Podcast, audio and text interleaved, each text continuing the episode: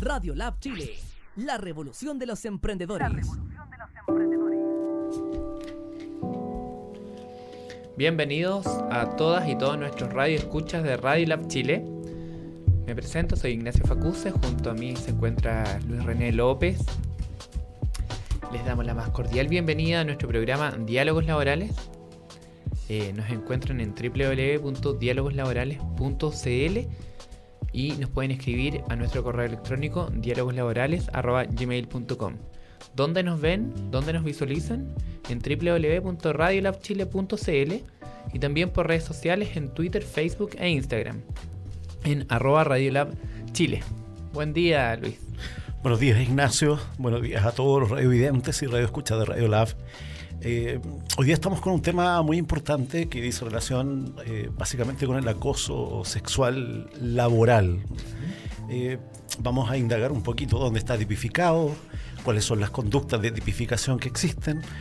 vamos a hablar un poquito respecto a que estas conductas tampoco están tipificadas en nuestro código penal, sino que solo en el código laboral. Así que vamos a ver cuáles son las obligaciones del empleador, vamos a ver cuáles son las obligaciones también de la víctima que eh, sufre un acoso sexual. ¿Cuándo estaríamos en la esfera también de, un acoso eh, eh, sexual? Vamos a ver cuáles son las responsabilidades que existen y las obligaciones que detenta el empleador y también que tiene la víctima para poder ejercer el, el debido derecho de llevar esto a tribunales de justicia. Para poder entonces entrar en tierra derecha, como dicen en la hípica, vamos eh, conceptualizando, vamos haciendo o generando una idea de qué se entiende por eh, acoso sexual. ¿Cuándo estamos en presencia de una situación de estas características?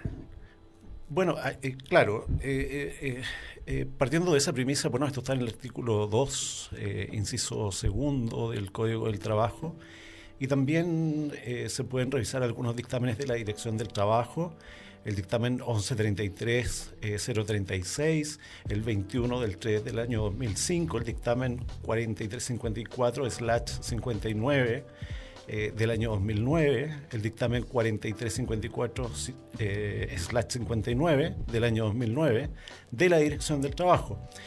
Se produce acoso sexual cuando un trabajador o empleador realiza de manera indebida y por, y por cualquier medio solicitudes o requerimientos de carácter sexual no consentidas y, o aceptadas por la persona afectada, entre, entre paréntesis, la víctima, ¿no? Y generar un ambiente ofensivo en el trabajo que amenace o perjudique su situación laboral y oportunidades de empleo.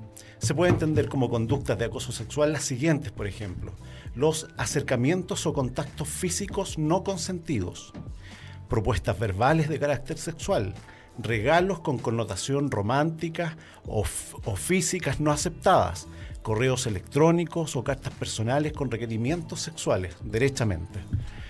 Eh, ¿Cuándo se inicia la relación laboral, Ignacio? Al momento de la oferta, eh, propiamente tal de la oferta laboral, eh, podríamos pensar que en algunos de los casos, cuando, cuando te toca eh, entrevistar como empleador eh, a alguna muchacha bonita o alguna niña, em, sin existir relación laboral propiamente tal, ¿estaríamos frente también del acoso sexual?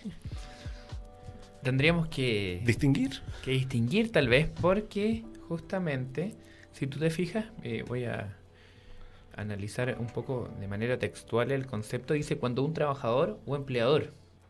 ya entendemos que existe una relación laboral. Claro, claro, claro. En la otra parece que, porque entiendo lo que tú me quieres decir, ¿no? En el fondo es, usted quiere acceder a este empleo, perfecto, pero aparentemente, ¿no es cierto? Detrás de eso. O detrás de eso, para que usted pueda, pueda justamente ocupar este puesto de trabajo al que esté postulando, dejo entrever al menos, o puede ser una más, que, más que una insinuación, pero al menos dejo entrever eh, un requerimiento de carácter sexual. Pero me da la impresión que ahí no estaríamos al menos dentro del tipo que estamos analizando, porque no existe todavía relación laboral. Y de hecho el propio artículo 2 del código menciona, ¿no? Cuando un trabajador o empleador, y creo que acota la posibilidad. Estamos hablando de una fase previa, es precontractual, no hay un contrato. Eh, es la oferta previa a la aceptación, ¿no es cierto? Previo a que el consentimiento y se eh, produzca y por ende nazca esta relación eh, laboral entre empleador y trabajador. Claro, porque si bien es cierto, en Chile no existe el delito de acoso sexual, sino que existen diversos delitos sexuales llamados eh, abusos sexuales sin tipificar conductas equivalentes o sancionadas en sede laboral.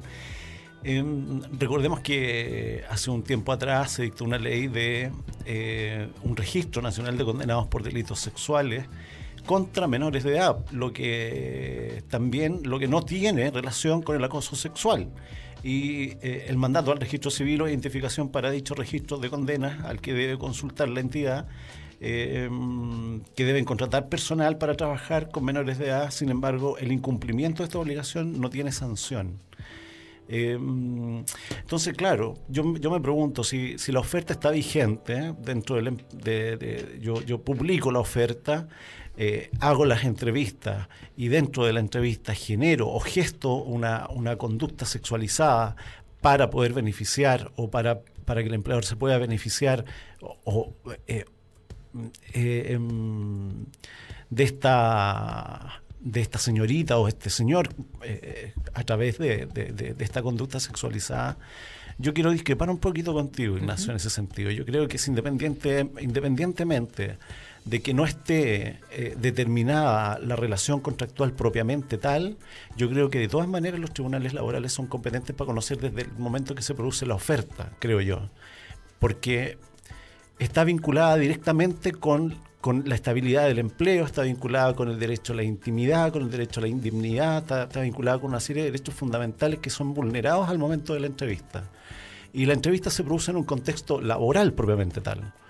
Por lo tanto, creo que si, el empleador eh, tiende a, a, manipular eh, esta relación, insinuando eh, favores sexuales o insinuando derechamente un favor sexual, creo que eso se puede denunciar directamente en la inspección del trabajo. Creo. Y también, sin perjuicio de eso, también se podría denunciar en sede penal, a pesar de que la tipificación del acoso propiamente tal no está, determinada, pero sí podría haber un cierto abuso sexual. Sí, no, mira, desde ese punto de vista yo también lo comparto, comparto el hecho. Sin perjuicio de lo anterior, creo que eh, hoy en día no tendría cabida. Pero comparto porque en el fondo eh, se parece un poco a lo que se daba tiempo atrás con esta, este condicionamiento a las contrataciones, eh, ¿te acuerdas? Eh, no sé, voy a, voy a citar alguna, alguna escritura que leí por ahí, antigua, donde decía, se requiere señorita, joven, buena moza para puesto. Ah, Pregunte aquí. Pregunte aquí. Entonces, claro, estaba eh, condicionando la contratación a que tenía que ser mujer, buena moza, joven. O sea, un tema de género, ¿no es cierto? Un tema de rango etario también. Y esto eh, se ha considerado como un acto de discriminación. Yo no debería estar condicionando a eh, aspectos de estas características la contratación, sino que más bien debería estar manifestando simplemente un puesto de trabajo que puede estar sí condicionado pero a otros aspectos, no de este aspecto, no de, de este ámbito discriminatorio, como por ejemplo competencia o experiencia. Y se parece bastante porque esta esta cita que te comento, también es precontractual. Claro. ¿Te fijas? Y desde este punto de vista, ¿qué significa? ¿Que no hay discriminación? Lo hay igual. El punto está, y hay un trabajador, todavía no, o al menos no reviste la calidad de tal, pero está relacionado con el mundo del trabajo, lógico, porque es un ofrecimiento, un puesto de trabajo. Y si le condiciono y discrimino, y entendemos de que es una discriminación propiamente tal y no debería operar esto, ¿no? ¿Por qué vamos a estar tolerando una conducta de acoso sexual precontractual? Sin perjuicio de lo anterior, eh, pienso que al menos tendría bastante traba si es que en tribunales o dependiendo de la consideración o la interpretación de la norma, eh, si es que tribunales de justicia conociera el asunto por lo que eh, menciona el propio artículo 2, ¿no? Desde mi punto de vista, si es que nos vamos a estricto a la norma, Sí, claro. no es trabajador, no es aún empleador. Pero fíjate, no es aún empleador, pero ya está ejerciendo un acto de poder. Sí, po. Porque usted quiere trabajar conmigo, necesita este, tra- este empleo, quiere pertenecer a nuestra agencia, a nuestra empresa, a nuestra fábrica, lo que sea. Yo ya estoy ejerciendo de alguna forma este poder que, claro, dentro de la empresa, cuando ya está la relación eh, laboral propiamente tal, se acentúa mucho más. Pero parece que ya estuviésemos frente a este poder, ¿no? Esta relación de poder. No sé cómo lo ves tú desde Sí, ese punto de vista. absolutamente, porque eh, primero hay que preguntarse quiénes son los que pueden cometer el acoso sexual. Si sabemos y tenemos claro que puede ser una empleadora o un empleador, ya sea del sector público o privado, y puede ser también un trabajador o trabajadora del sector público o privado, ¿cierto? Que sea superior o par afectado son las personas que eh, pueden, Pueden. cometer acoso sexual. Claro, ahí te das cuenta que entonces en el ejercicio que estamos haciendo pudiésemos estar frente a aquello. Claro, y después te pre- la pregunta al revés, ¿quiénes pueden ser las víctimas del acoso sexual? Lo mismo, conforme a lo señalado en el Código del Trabajo, pueden ser víctimas de acoso sexual un trabajador o trabajadora del sector público o privado, subordinado o par eh, del autor del acoso sexual, según el artículo 2 del, del- del Código del Trabajo, inciso segundo. Ignacio, Fíjate que, dime, pregunta, ¿cómo se procede en caso de un acoso sexual? antes de llegar a eso, yo quería justamente tocar el último punto que tú mencionaste. Eh, que quién puede acosar y quién eh, puede ser objeto del acoso. Y te quería comentar algo bien relevante que leí de eh, la OIT. Hace referencia a que el tipo de mujer más vulnerable en temas de acoso sexual es la mujer joven, económicamente dependiente, soltera o divorciada y con un estatus de inmigrante. Ah, mira. La persona entonces que, fíjate cómo es, mujer eh, vulnerable, que, que- que puede ser sujeto, ¿no es cierto?, a esta, a esta conducta, es soltera o divorciada, o sea, tiene, hay, hay un vínculo o está relacionado con su estado civil, de alguna u otra forma, Claro. ¿no es cierto?, joven, económicamente dependiente, pero además inmigrante, o sea, se encuentra en una situación de al menos cierta precariedad, sobre todo económicamente, como lo indica OIT, y también de inmigrante, porque sabemos que cuesta más eh, todo, ¿no es cierto? No solamente el vínculo contractual laboral, sino todo, el, el desarrollarse, desempeñarse, vincularse dentro de un país ajeno. Y justamente quien no lo está pasando bien económicamente, ¿no es cierto? Además, puede verse vulnerable respecto a estas situaciones. Perfecto. El empleador entonces le insinúa y le dice, perfecto, yo, eh, usted está trabajando con nosotros, eh, bienvenida, yo la invito a comer, a cenar hoy día a la noche, etcétera. Esa insinuación de que podríamos salir el fin de semana, podríamos... ¿Qué le parece a usted? Si no hay consentimiento frente a esa frase, estaríamos en presencia de un acoso sexual. ¿O Va- no? Vamos a ver, porque va a depender, yo creo, de la- del contexto, va a depender de la forma en cómo se haga la invitación, porque si es una invitación Claro.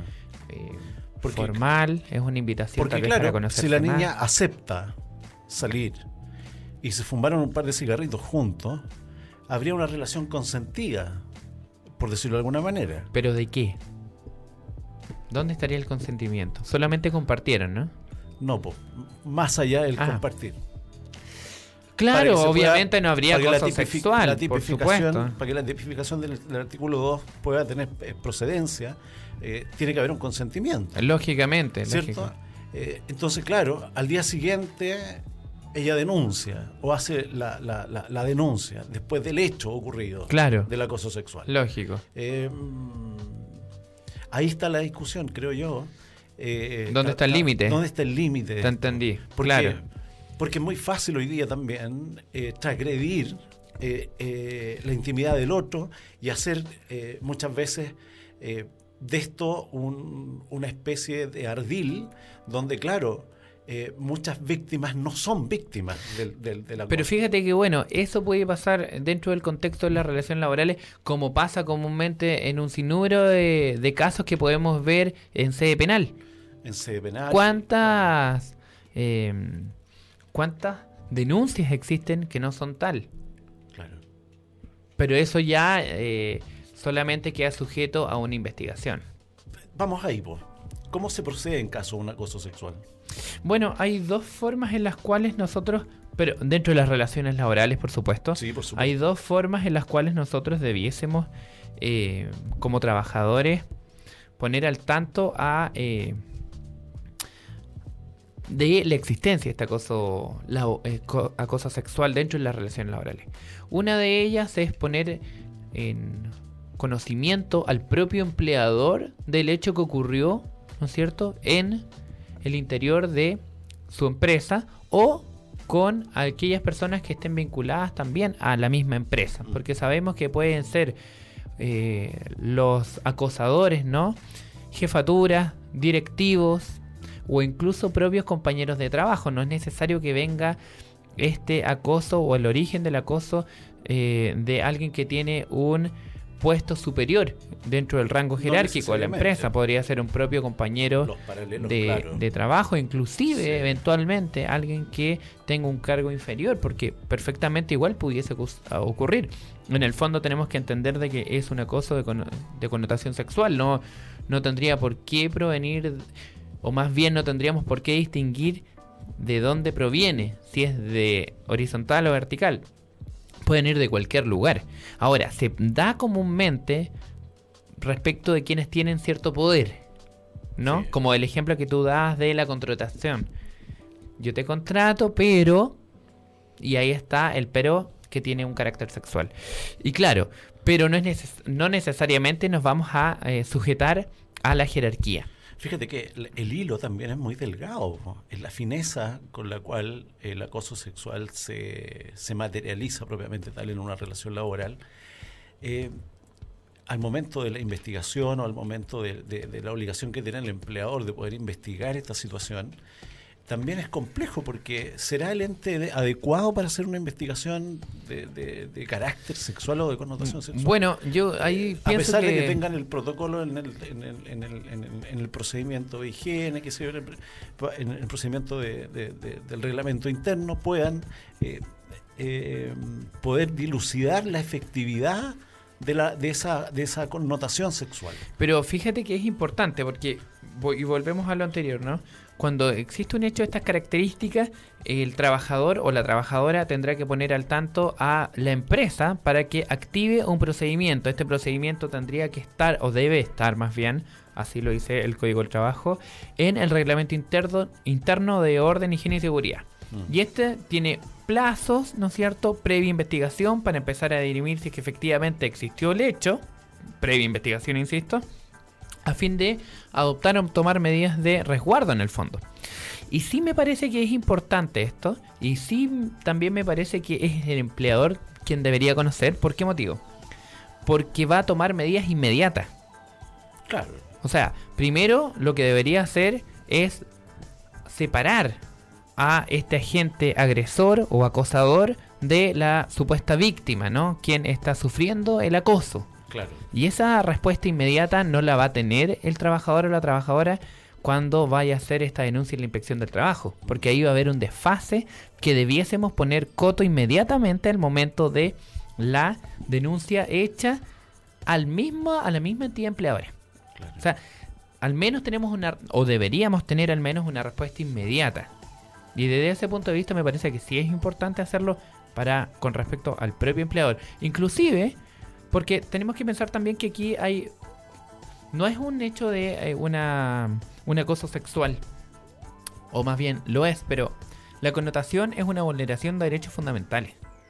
Entonces, piensa tú el día de mañana en qué acciones legales va a eh, incoar la trabajadora o el trabajador que sufre este acoso sexual. Claro. Y la responsabilidad del empleador. Y entonces la responsabilidad va a ser mayor o menor en razón de Claro. usted adoptó aquellas medidas que, según que su reglamento interno, para- exactamente. Claro. claro. Y, y una vez iniciado un procedimiento judicial de acoso sexual propiamente tal, eh, mm, hay exámenes de veracidad, me imagino también incluidos ahí, ¿o no?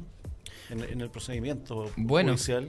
En el procedimiento judicial, sí, pero fíjate que también es interesante y, creo que correspondería al menos hacer una denuncia, hacer una denuncia en, en, Ministerio Público. ¿Sabes por qué motivo? Mm. Y viéndolo desde un punto de vista de la veracidad del hecho también, eh, independiente ¿no? del resultado. Eh, porque así también ocurre cuando hay un trabajador, por ejemplo, que es despedido por el artículo 160, eh, número 1, letra A, ¿no es cierto?, la falta de probidad. Me lo digo porque me ha tocado ver casos de este tipo y justamente el empleador, además de despedirlo, lo que ha hecho es denunciar al mm. trabajador por una conducta que tal vez, eh, porque digo tal vez porque no es eh, el encargado de calificar como tal, pudiese revestir un carácter de ilicitud. Pudiésemos estar frente a un delito. ¿Y por qué no la inversa entonces? Si el hecho de acusar un acoso sexual no es liviano, ¿no es cierto? Reviste gravedad. Los efectos son graves, digamos. Psicológicos, emocionales, mm. físicos. Y si eh, eh, nos encontráramos dentro de este contexto, ¿por qué también evitar o no hacer esta esta denuncia ante el Ministerio Público. Sí, me parece. O sea, si es que tú me preguntas respecto de la veracidad del hecho, bueno, acción hay que, eh, claro, y, ahí el Ministerio Público también puede. Pero yo lo dejo más que como aseveración, como un interrogante para reflexionar, ¿correspondería o no correspondería? Analógicamente al ejemplo que yo di del despido. Mm. Mira, hagamos lo siguiente. Para reflexionar un poquito respecto a este interrogante, te invito a que escuchemos un poquito de música, ¿te parece? Notable.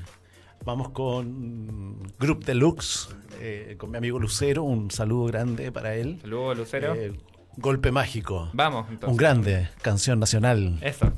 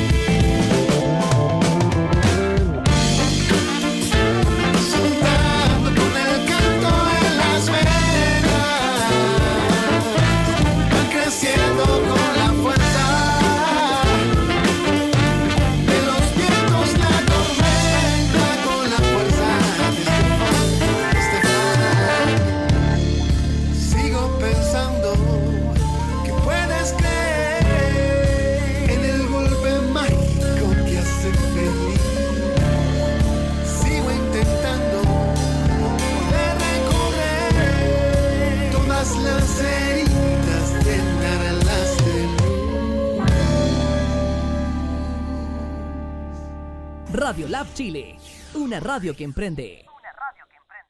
Radio Lab Chile, la revolución de los emprendedores.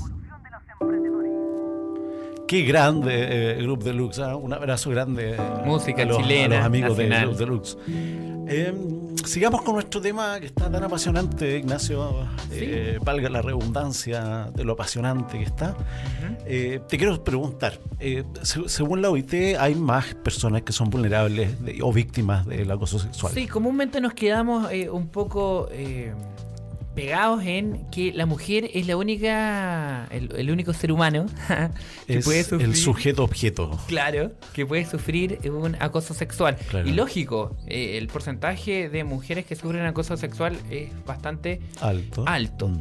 Pero no tenemos que olvidarnos del género masculino porque fíjate que también hoy te han manifestado que existe dentro de los hombres uno en particular o un perfil que es justamente el más vulnerable. ¿Cuál Mira. ha dicho que es?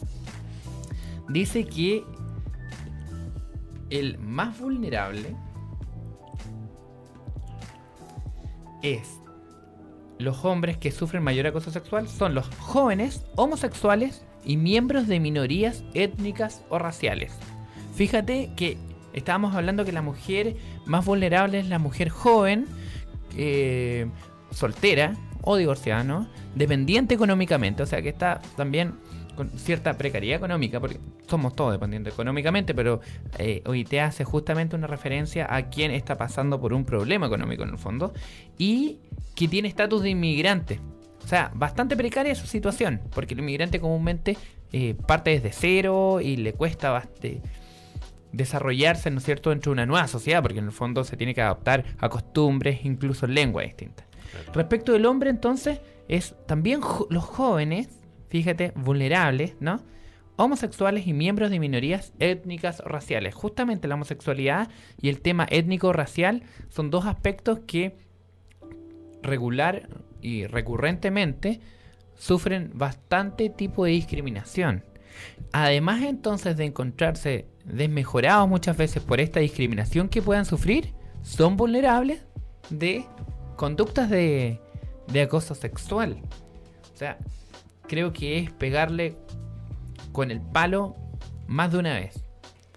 Claro, que, sufren más de una vez que es cierto ¿no? lo que dices y permanentemente. Ya no basta con que Sí. él sienta o sufra discriminación, sino que además está vulnerable a ser acosado sexualmente.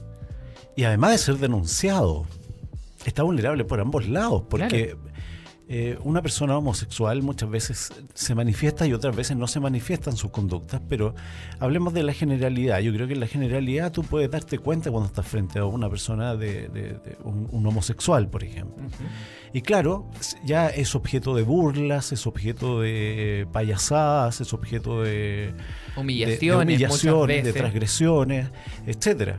Y, y- y- y- mucha gente se pasa para la punta y empiezan a, a- a- a acosarlo, a acosarlo, a acosarlo, lo que en definitiva eh, puede llevar también a que eh, el joven no se pueda expresar eh, o expresar lo que está sintiendo dentro de una relación laboral también, porque es vulnerable y, Claro. y porque además eh, su condición lo lleva a simplificarse, porque piensa tú en la credibilidad posterior.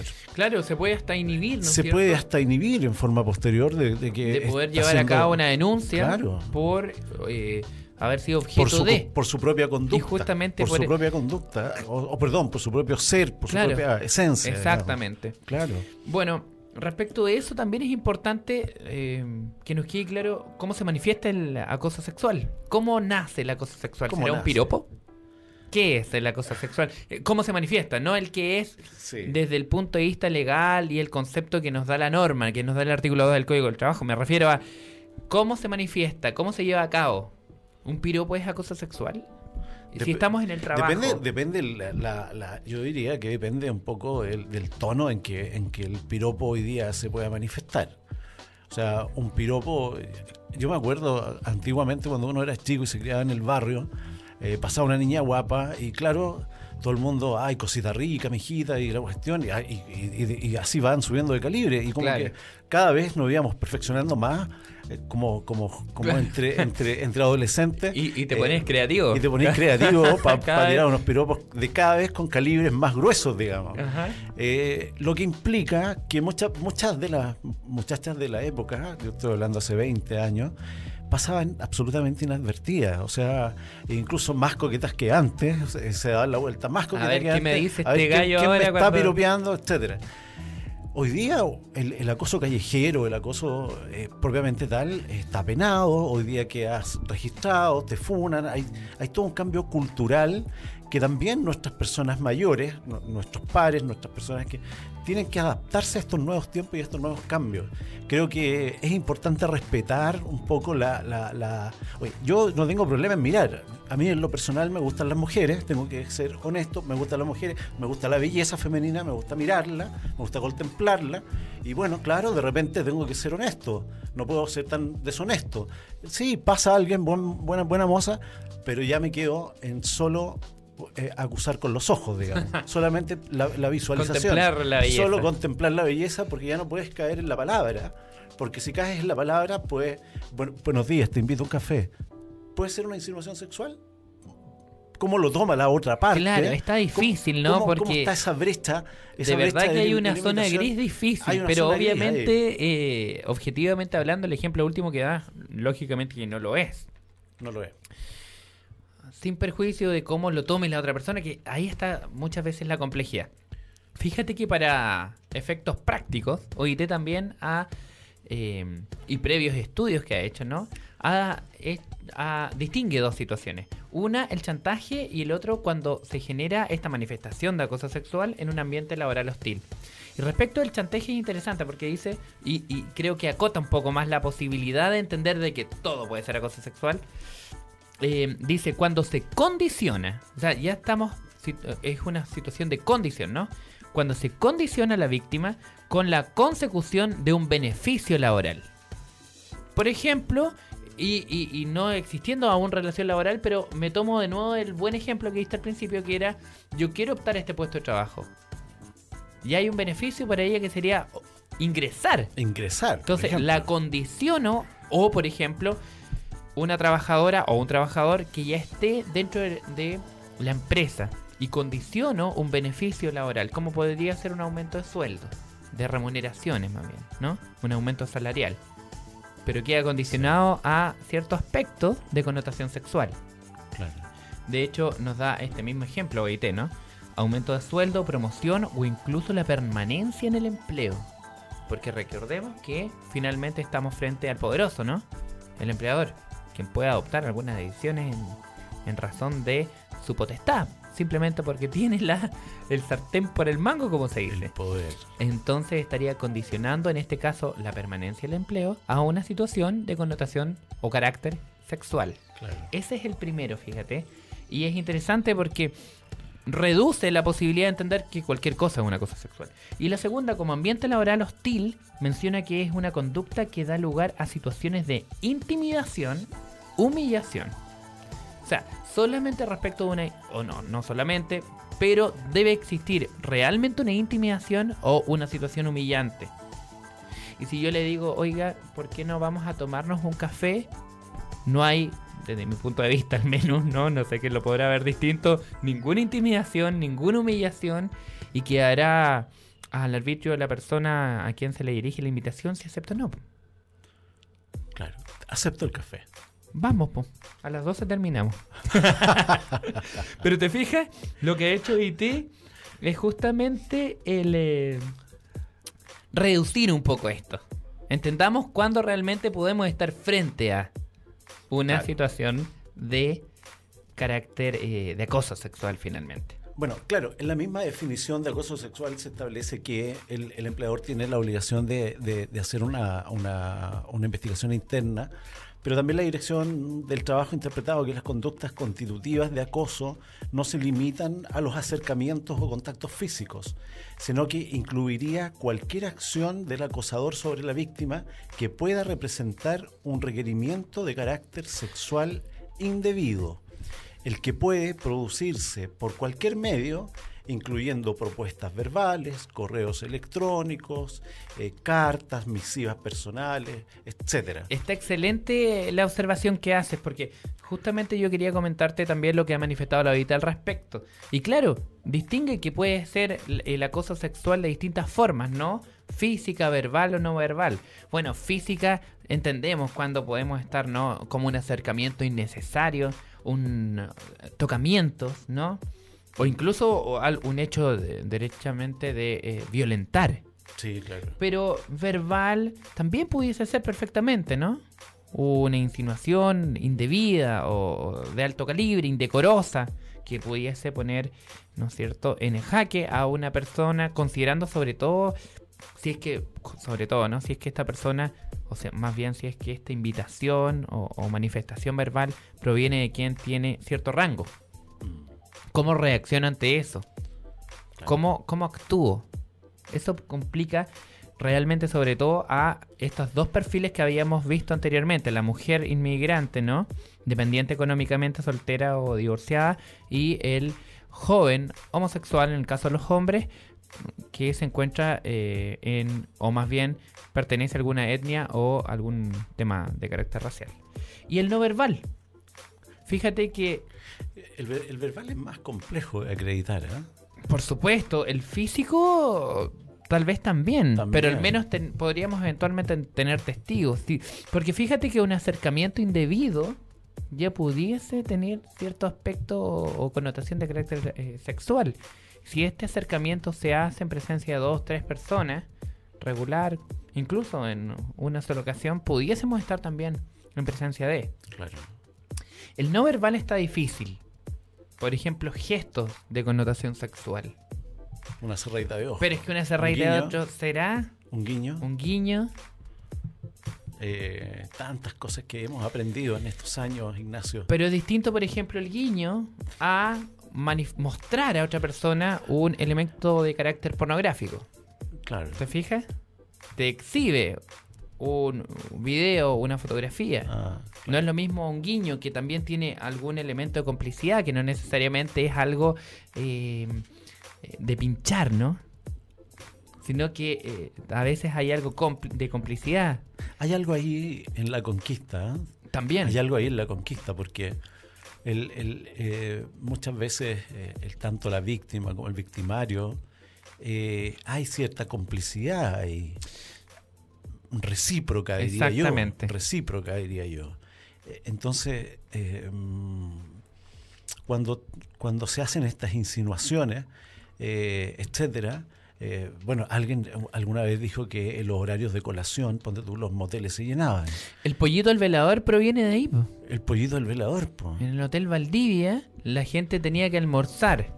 Pero ocupaba la hora de almorzar en realidad para otra cosa. cortita. Y le llevaban un una merienda, digamos, un pollito al velador del lugar del hotel, digamos, porque Claro, era un, era un hotel. Y la idea era ocupar las horas de colación ahí.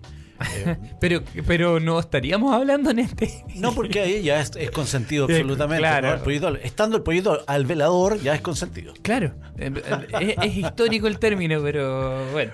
Entonces, habíamos dicho que era eh, física, verbal y no verbal. Pero, ¿será o no, por ejemplo, el guiño, tu ejemplo, el que dabas? Es buena la pregunta, ¿por qué? Porque tenemos que volver entonces a entender si se dio, como dice OIT, por chantaje o por ambiente laboral hostil. O sea, esta manifestación física, verbal o no verbal, ¿tenía por objeto condicionar a la víctima para que obtuviese un beneficio laboral? ¿O intimidó u humilló a la víctima? Porque si fuera así, estaríamos en presencia de. Y ya no podemos acotarnos exclusivamente a un gesto físico o mm, verbal o no verbal, sino que tenemos que ver cómo se manifestó y cuál fue el objetivo de. Y así configuraríamos, según por, por lo menos la Organización Internacional del Trabajo, el acoso sexual en el interior de las relaciones laborales. Vamos un poquito más allá, Ignacio, respecto a las sanciones una vez que se comprueba el acoso sexual. El empleador debe aplicar medidas o sanciones correspondientes dentro de un plazo de 15 días de terminar la investigación interna o desde que se haya comunicado los resultados de la, de la investigación efectuada por la inspección del trabajo, según lo establece el artículo 211 de letra E de nuestro Código del Trabajo. El procedimiento y sanciones deben estar contenidas en el reglamento interno, como lo dijimos en un inicio, Claro. de conformidad al artículo 154, número 10 y número 12 del Código del Trabajo. Entre dichas sanciones está contemplado el despido del trabajador o la trabajadora cuando se ha comprobado que su condición de acosador sin derecho, ah, cuando se ha comprobado su condición de, de- de- acosador, esto va sin derecho a indemnización, ya que se ha eh, incorporado el acoso sexual como causal de despido de conformidad al artículo 160, número 1. Sí, absolutamente. Está eh, dentro de las causales del despido disciplinario, causales subjetivas para poner término al contrato de trabajo. Claro. Desde ese punto de vista, creo que es una de las sanciones más drásticas que pudiese experimentar el acosador, ¿no Claro, dentro de nuestro ordenamiento laboral. Claro, dentro Sí. del punto de vista de- de- del derecho al trabajo. digamos. Porque también, efectivamente, el trabajador o trabajadora afectado de esta situación puede acudir a los tribunales del trabajo respe- respectivo, poniendo término al contrato de trabajo, demandando el pago de las indemnizaciones eh, legales correspondientes, digamos, No, y, y- y sin perjuicio de la tutela laboral, incrementado en un 80%, en este caso. en este caso Sí. específico. Eh, el trabajador que invocó falsamente la causal de acoso sexual como fundamento del autodespido debe indemnizar los perjuicios que cause al afectado y podrá ser objeto de acciones legales que procedan de la responsabilidad criminal. Absolutamente. Eh, Eso es lógico, estamos hablando de un hecho. Acus- acusar un acoso sexual es importante desde mi punto de vista, hacerlo. Porque estamos hablando de un hecho grave. Pero también hay que asumir. Pero hay que asumir. sí, hay que si asumir. es que- si estamos en una que se- falsedad. Sería una mala práctica que permanentemente se pudiese estar, eh, o regularmente se pudiese estar ejerciendo. Claro. Y entonces lo vamos a dejar. Eh, es como es como desatar Eh, el caballo, ¿no? Esa tipificación, claro, la acción legal tendría que ser a través de un procedimiento de injurias, calumnias, eh, pro- procedimiento privado en materia penal y, y, Y sin perjuicio de que pudiese también demandar una indemnización y la- por daño. Y la responsabilidad, claro, y, la- eh, por daño, justamente. Claro, Eh, piensa tú que incluso puede ir desde la pérdida de empleo. Exactamente, más- allá, justamente a eso- Y las proyecciones. Y además, el- lo, lo que significa el, el- el apuntarte con el dedo como un tipo abusador Acosador. o acosador. ¿Quién te Eh, va a contratar después? ¿Quién te va a contratar? No, ejemplo, primero ya perdiste un trabajo, ¿no? Perdiste un trabajo, eh, la causal, imagínate si se logra invocar la causal del 161 número 1. complicado. Es complicado. Yo, yo creo que, que- que es complicado y genera responsabilidades evidentes.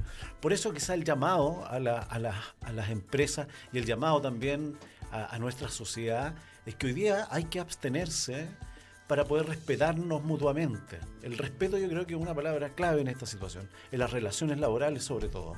Eh, eso de que buenos días, que está bonita hoy día usted, eh, yo creo que ya eso ya está pasado de moda, eso es del, del año 50, y yo creo que hoy día tenemos que saludarnos como corresponde y con los debidos respetos necesarios, con los resguardos necesarios, tanto del empleador como trabajadores, etcétera. Eh, eh, ¿qué, opinas tú del mantenimiento de cámaras en, diferentes lugares y puestos de trabajo? Pienso que puede ser derechamente invasivo. ¿ah? No, no correspondería en ningún caso. Porque pones a un empleador también en, un, jaque, porque, claro, el empleador un empleador, un ingeniero comercial que lo que nos pasa regularmente, trabaja, trabaja, produce, trabaja, produce, trabaja, produce, se produce un acoso sexual y dice, pucha, ¿qué, tengo que ver yo en esto? Porque no hay indagación respecto a los procedimientos disciplinarios de fondo. ¿Qué hago yo aquí en esta situación? Pasa el plazo, vencido el plazo, se fueron a la inspección del trabajo y se sanciona al empleador por el no cumplimiento del reglamento. Eh, y además de las responsabilidades eventuales que pueda tener el empleador, porque casi se le trata como un encubridor en esta situación. Ah, usted no quiso hacer el informe porque a lo mejor tiene intereses con esta persona o tiene, qué sé yo puede generar especulaciones diversas. Entonces la responsabilidad social y la responsabilidad en este tipo de, de, actos es demasiado alta, encuentro yo. Eh, por, la pérdida del empleo, por los efectos que esto produce por lo general. Qué importante eso también de los efectos, porque fíjate que no solamente produce efectos de los, de los que ya hablamos, ¿no? El despido, etcétera. O, o esta descalificación y quedar como en la lista negra de un tipo acosador y que nadie más después te, permita, ¿no es cierto?, optar un puesto de trabajo, porque también hay, si lo vemos a la inversa, o más bien si consideramos que efectivamente se llevó a cabo el acoso sexual, los efectos son eh, dramáticos. ¿ah? Piensa que hay efectos eh, psicológicos por parte de quien lo sufre. Ansiedad, depresión, angustia permanente, ¿no es cierto? Puede generar una neurosis en el trabajo. Y efectos físicos problemas, ¿no es cierto?, dolores de cabeza, problemas gastrointestinales que comúnmente vienen asociados a este tipo de situaciones. Entonces, por eso es importante hacer la denuncia, pero hacerla, ¿no es cierto?, en la medida que corresponde, que efectivamente se llevó a cabo. Y esto afecta también a otro aspecto, además de los derechos fundamentales que está relacionado con la seguridad y salud en el trabajo. O sea, pensemos que el empleador también debe velar por aquello. Claro. ¿No? Y si es que nada hace, o si tolera, o si hace vista gorda respecto de condiciones o situaciones que él tal vez sabe, conoce, escuchó, que se dan dentro de su empresa y que tienen o revisten este carácter de acoso sexual, debería adoptar preventiva o paliativa, más que paliativa, preventivamente medidas, paliativas si es que ya están ocurriendo, ¿no? Para que se ponga eh, término a esto, porque la empresa además va a sufrir, si que lo queremos ver desde el punto de vista económico, más perjuicios económicos que lo que le va a costar económicamente poner un atajo previo, ¿no es cierto?, o a tiempo a situaciones de este, de este tipo. Claro. Otro aspecto importante también es la privacidad de la información eh, relativa al acoso sexual. El, el, empleador tiene la obligación de mantener esto en reserva eh, por, por, por, por, un tema también eh, de la información, por un tema de, velar por los derechos que se puedan vulnerar eventualmente tanto para la víctima como el victimario, porque el resultado tampoco te lo puede dar el empleador. El, empleador que podrá hacer una sugerencia y decirle a la inspección, sí, estamos frente a un delito sexual porque revisé las cámaras y efectivamente del resultado de esto arrojó que efectivamente en el lugar de atrás este joven trató de acosarla sexualmente. Eso eh, se hace una investigación reservada que es entregada a la Dirección del Trabajo y posteriormente eh, tomar las decisiones eh, sancionatorias. pero tú sabes que dentro de una empresa todo se sabe, todo se comenta y al final de cuentas este comidillo de, de la información reservada es entre comillas nomás. Me da la impresión, tengo la intuición. Nunca me he visto afecto a una situación como esta, pero, pero creo que eh, frente a ese deber de cuidado que debe tener el empleador en la investigación, es importante la reserva. Claro, también pudiese estar eventualmente, ¿no cierto?, expuesto o vulnerado otro derecho fundamental, porque ya estamos pensando ¿no? en que ya hay uno que supuestamente ha sido transgredido. La idea es que en la investigación no se entorpezca, no se perturbe otro, porque ya estamos frente a uno, eventualmente, por supuesto. La investigación tendrá que arrojarse que efectivamente se dio o no el hecho denunciado. ¿Qué te parece a ti el registro de condenas sexuales? A propósito, eh, porque se hizo una modificación legislativa ahí al respecto, en caso de, menores de edad que están en, el registro de condenas, en el registro civil. Eh, ¿Será bueno hacer un registro de condenas eh, laborales? propiamente tales? Creo que pudiese ser... eh, Es, es difícil, ¿ah? Porque eh, es grave, ¿no? Es grave. Pero respecto de quién? ¿De la empresa que lo toleró derechamente la persona que acosó?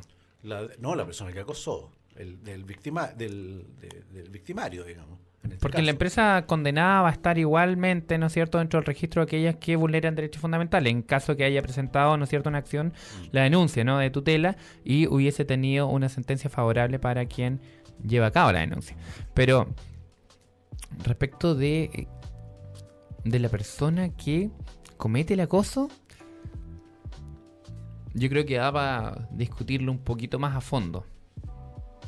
¿Qué piensas tú al respecto? Sí, yo creo ¿Estarías a favor? Mm. Yo creo que hay un tema que hay que reflexionar Sí. ahí de fondo. ¿eh? Da, da la impresión que sí. no es para responder inmediatamente, que hay algunos elementos a considerar previo a esta... Es muy distinto Es muy también. diferente también el acoso sexual a menores eh, dentro de la Que entenderíamos que en la cosa sexual a menores les correspondería por un sinnúmero de motivos. Sí, claro. Eh, pero dentro de las relaciones laborales, Dentro de las relaciones laborales, eh, bueno, claro, un fem- una feminista me diría que sí, que hay que ponerlos en, en- en la plaza pública, con el propósito de no vincularse con esa gente, digamos. Eh, por otro lado, también está la capacidad del Estado de poder cumplir un rol reparatorio también, porque tampoco puedes condenar a un trabajador a que no sea contratado en ninguna parte. A estar en un registro de condenas por un tipo de abuso sexual donde no se concretó el abuso sexual propiamente tal, donde, la, la- donde no hubo... eh, solamente estuvo la intención de, eso de- es lo de que acosar. quería decir. Eh, Eh, aquí es distinto también porque no hay un abuso sexual, es un acoso sexual. un acoso Entonces sexual. habría que ver la gradualidad del hecho, o más bien la gravedad del hecho. Claro. Date cuenta o piénsalo desde ese punto de vista. Un acoso sexual es bastante amplio. Sí, claro. El, el concepto de acoso sexual es Claro, amplio. Y la gama de delitos sexuales también es bastante alta. Y ni siquiera estamos del- en presencia de un delito eventualmente. No, pues no hay delito. ¿Te fijas? Entonces, Claro. eh, creo que de- ya podemos responder que derechamente, si tampoco estamos en presencia de un delito, versus la otra situación. ¿no? Que era la de menores abusados sexualmente. Son materias No, son materias distintas y además la gravedad es distinta. Gravedad Como no es delito, creo que no correspondería en ningún caso. Sin perjuicio de que sí, la empresa debe estar, ¿no es cierto?, dentro de este listado de aquellas que vulneran derechos fundamentales si es que tiene una sentencia en su contra. Ah, bueno, porque por supuesto que es importante hacer esta distinción en favor o en mejora, ¿no?, de las futuras relaciones laborales que se den entre empleadores y trabajadores. Así es. Bueno, eh, ya son las 12 del día. Ignacio Facuse, hemos estado entretenidos conversando respecto al acoso sexual, un tema necesario en boga el día de hoy. Y por supuesto también el llamado es a la mesura, el llamado es a mantener siempre eh, los sentidos un poquito más bajos y no tan disparados. Eh, el llamado es a prevenir. Eh. ¿cierto? A mantener procedimientos dentro de la empresa eh, que sean transparentes para los trabajadores y que sepan que se pueden exponer a esto. La capacitación también a los trabajadores, eh, educar a los trabajadores en este contexto. súper importante. Porque si los trabajadores no tienen esa posibilidad de poder saber cuando se ven envueltos en esta situación, después no se desenvuelven mal también. Justamente. Entonces hay un tema de educación de fondo. Y yo creo que eso es importante que los trabajadores, que los empleadores puedan invertir en este tipo de capacitaciones eh, y, y- y en este tipo de materias tan significativas y tan importantes que pueden llevarlos a, a- a denigrar el nombre también de su empresa. Por Y supuesto. pueden llegar a denigrar a, a los trabajadores también. Entonces, el saber hacer una investigación acuciosa eh, del resultado tiene que estar asesorado, creo yo, eh, porque no es cosa de decir aquí no hubo abuso sexual y dar una respuesta de dos líneas, digamos. Me parece que debe darse la importancia que merece por el, por el, por la tipificación que tiene contemplada y la sanción que tiene contemplada eh, nuestro Código del Trabajo. Así que ha sido interesante, Sí, Ignacio por- y por sobre todo evitar que ocurra. Y evitar Sí, que ocurra, Porque por supuesto. en la medida que se vayan adoptando medidas como políticas internas de la empresa, si es que o no ocurre más o al menos disminuye notoriamente. Así es. Bueno, les damos las gracias a todos nuestros audio escucha, nuestros y nuestras audio escucha. Eh, nos vamos a encontrar nuevamente el próximo sábado. Sábado, día 24. Y tenemos ya una sorpresita para todos. Tenemos al, al profesor Cayetano Núñez, que estará con nosotros el próximo sábado hablando es una sorpresita. Sí, vamos es una sorpresa. Vamos a estar con doctor, el en Derecho, doctor en Derecho de Valencia. de la Universidad de Valencia. Así que aprovechamos de mandarle un saludo ya que anda por acá en Santiago dando clases. Así que em, ya está comprometido, ya conversó con nosotros, así que estamos muy contentos de que, de que quiera participar también de esta iniciativa de diálogos laborales que la estamos haciendo a pulso con Ignacio. Exactamente. Así que trabajando día a día para ir mejorando también este proyecto.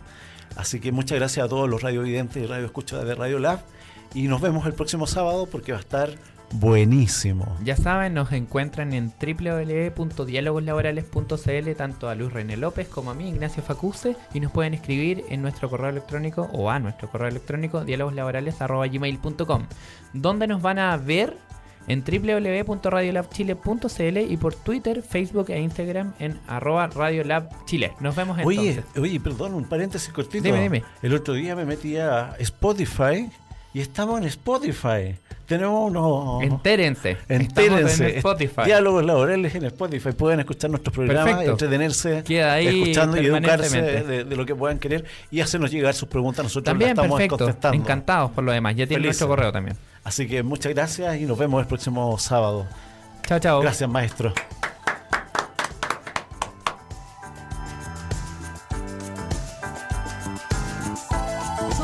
Tu emprendimiento necesita.